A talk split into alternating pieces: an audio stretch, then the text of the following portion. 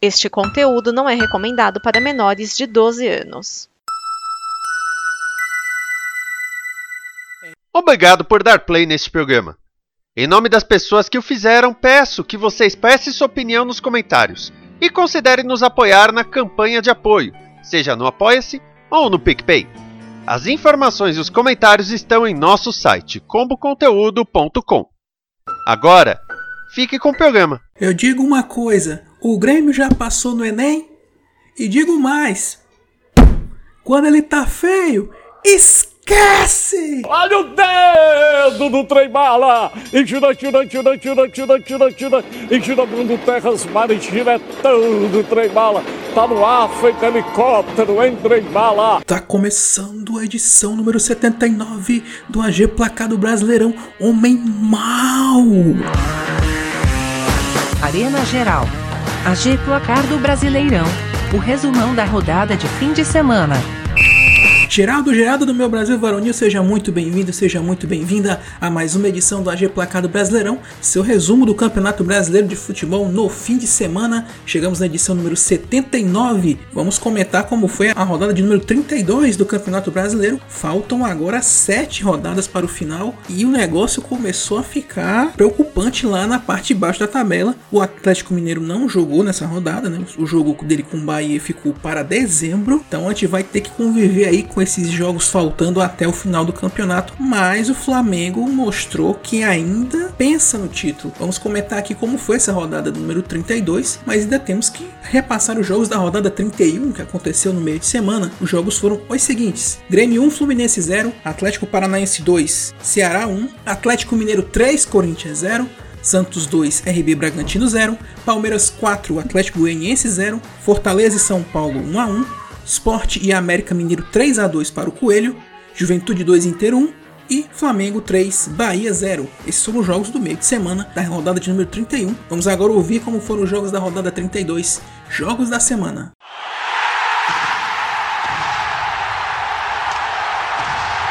Uma chuva pesada prejudicou muito o jogo entre Atlético Goianiense e Santos. Como nenhum deles tem treinamento em polo aquático, o gol acabou não saindo. O resultado foi ruim para ambos, mas pior para o Dragão, que está quatro jogos sem vencer. Já o Peixe fica um pouco mais distante das últimas colocações.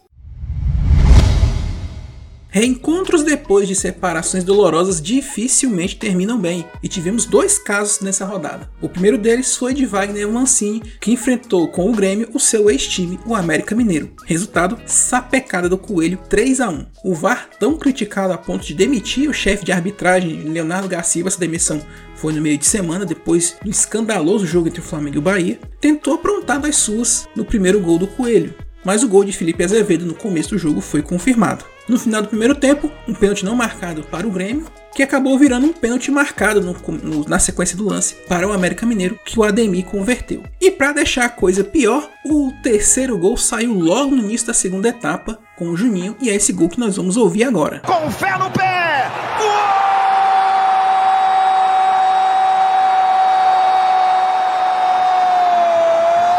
Antes de mais nada, eu queria dizer que eu gostaria muito de colocar a reação da torcida do América Mineiro aqui. Acredito que eu nunca, no GPB, pelo menos nessa temporada, coloquei um gol do América Mineiro narrado um web rádio do, do Coelho ou uma coisa assim. Eu juro para você, procurei, procurei e não achei. Só achei na internet reação negativa dos narradores do Grêmio. E é isso que nós vamos ouvir aqui. Aliás, eu acho que é a primeira vez que nós vamos colocar um canal oficial para rodar, né? Que é o canal do Grêmio mesmo, a rádio do Grêmio, que veicula a live no canal do Grêmio oficial. A narração é do Rodrigo Faturi, Márcio Neves, Renan Jardim na equipe e a reportagem Jéssica Maldonado. E os comentários do Mazarop.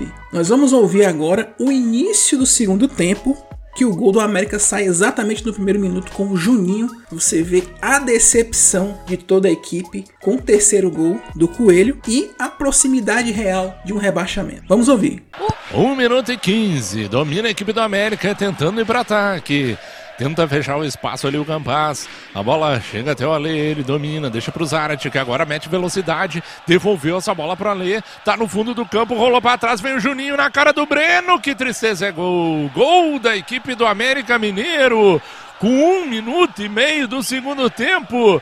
Completamente livre, o Juninho só deu o toque no cantinho para ampliar o marcador, Jéssica. Não dá para acreditar, Faturi, quando o Grêmio precisa de uma reação.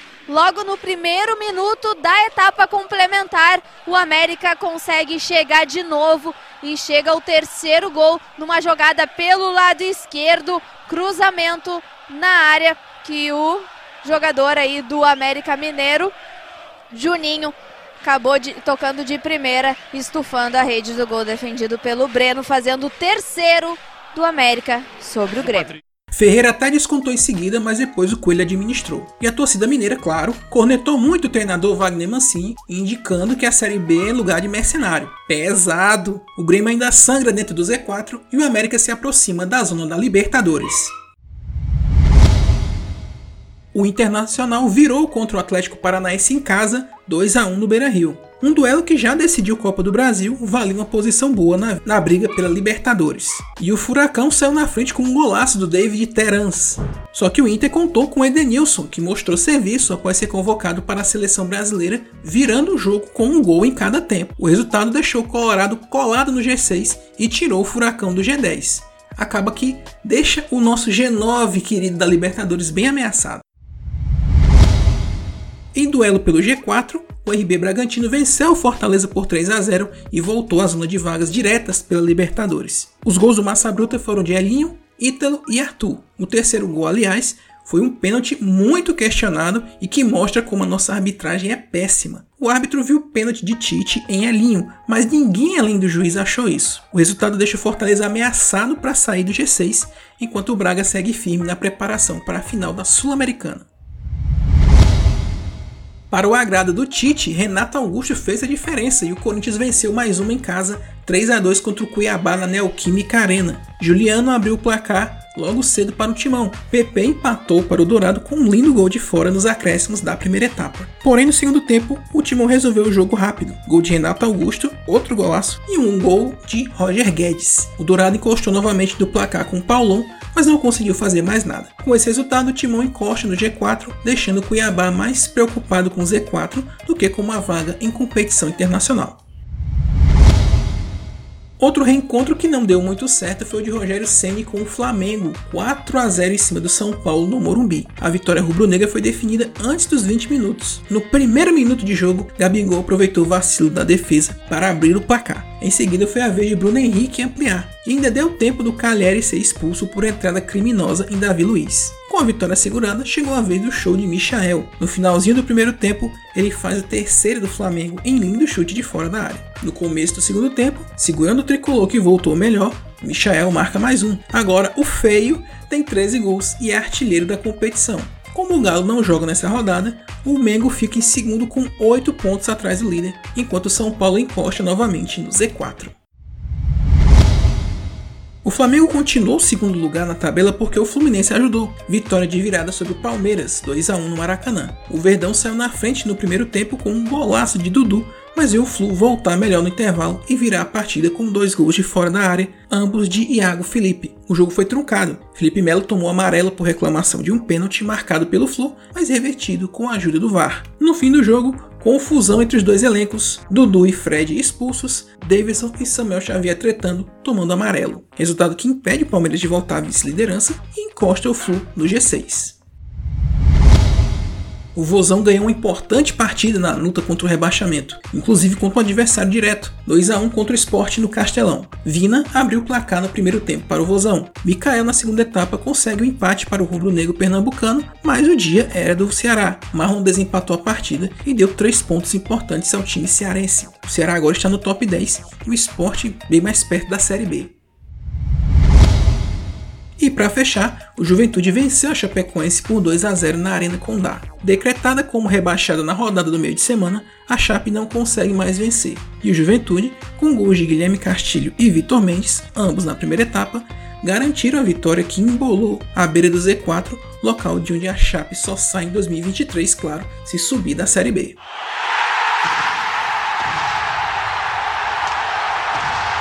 classificação do Campeonato Brasileiro, como nós dissemos, nessa rodada não tivemos Atlético Mineiro e Bahia. Esse jogo vai ficar para dezembro, então o Atlético tem um jogo a menos de que alguns. Tem gente que tem um jogo a mais, mas vamos nos abstrair disso por enquanto. Vamos ver como está a classificação de momento. O líder Atlético Mineiro com 68 pontos, segundo Flamengo com 60, Palmeiras em terceiro com 58 e fechando o G4 RB Bragantino com 52 pontos. Fechando o G6, Corinthians com 50, Fortaleza com 49 pontos. Na zona da Sul-Americana, Internacional com 47, Fluminense com 45, América Mineiro 44, Ceará 42, Atlético Paranaense 41 e Santos com 39 pontos. Quem está ali tentando escapar do Z4, Cuiabá com 39, Atlético Goianiense e São Paulo com 38 e o Bahia com 36 pontos, o nosso troféu 16º lugar. E no Z4, Juventude também com 36, Esporte com 30, Grêmio 29 e Chapecoense já rebaixada matematicamente com 15 pontos ganhos.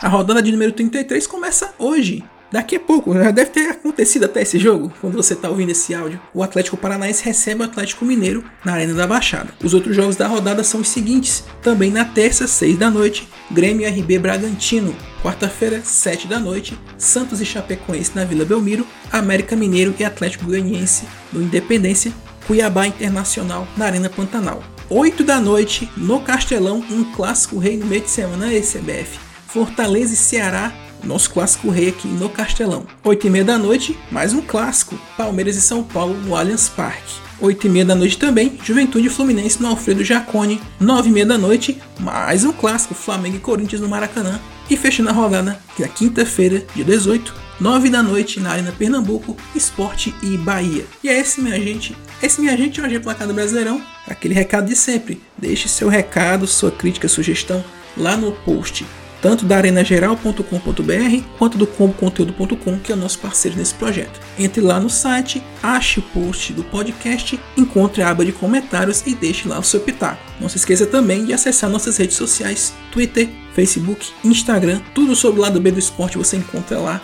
Os links estão lá no nosso site arenageral.com.br. Te convido a conhecer o nosso parceiro nesse projeto que é a Combo Conteúdo, que tem muito mais de audiovisual lá para você curtir. Além disso, você pode ajudar outros projetos a surgirem com financiamento coletivo, nosso famoso crowdfunding. É só chegar lá em comboconteúdo.com para saber mais. No mais é isso, minha gente. Nos vemos na próxima terça-feira com mais uma edição do AGPB. Abraços a todos, até a próxima!